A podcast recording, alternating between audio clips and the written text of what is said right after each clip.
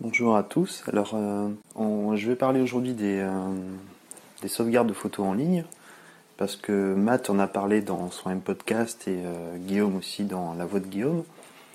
Alors, moi, j'utilise principalement Google Photos.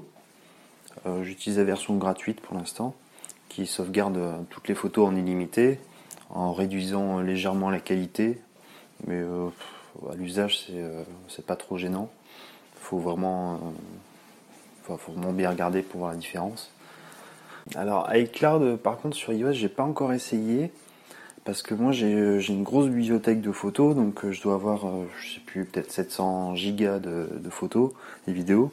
Donc j'ai peur que même avec l'optimisation du stockage par iCloud sur les appareils, ça risque de prendre beaucoup de place sur, euh, sur mes appareils. Donc euh, bah, dites-moi, euh, ceux qui ont une grosse bibliothèque, si vous avez combien, de, combien de place ça prend sur votre, votre téléphone ou votre iPad. Après, je sauvegardais aussi sur disque dur. Sauf que avant mon, mon process était d'importer toutes les photos sur mon ordinateur, de les renommer automatiquement avec un processus Automator, ensuite de les réduire avec l'application JPEG Mini, ensuite mettre dans un dossier, etc. Et euh, ensuite les importer dans Google Photos.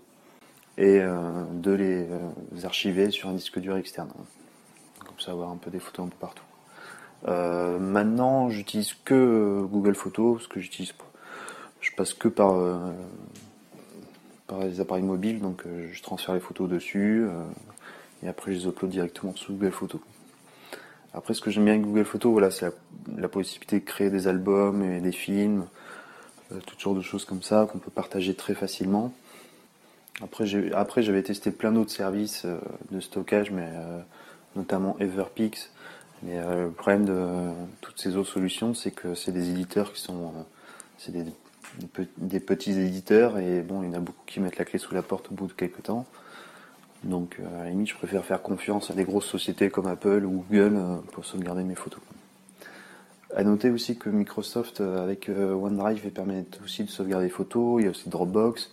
Bon, après, ça dépend du forfait de, stockage que vous avez. Donc, et du nombre de photos que vous faites. moi, la, solution Google me, me suffit pour l'instant. À voir voilà, pour, pour iCloud, si ça peut valoir le coup également. À plus.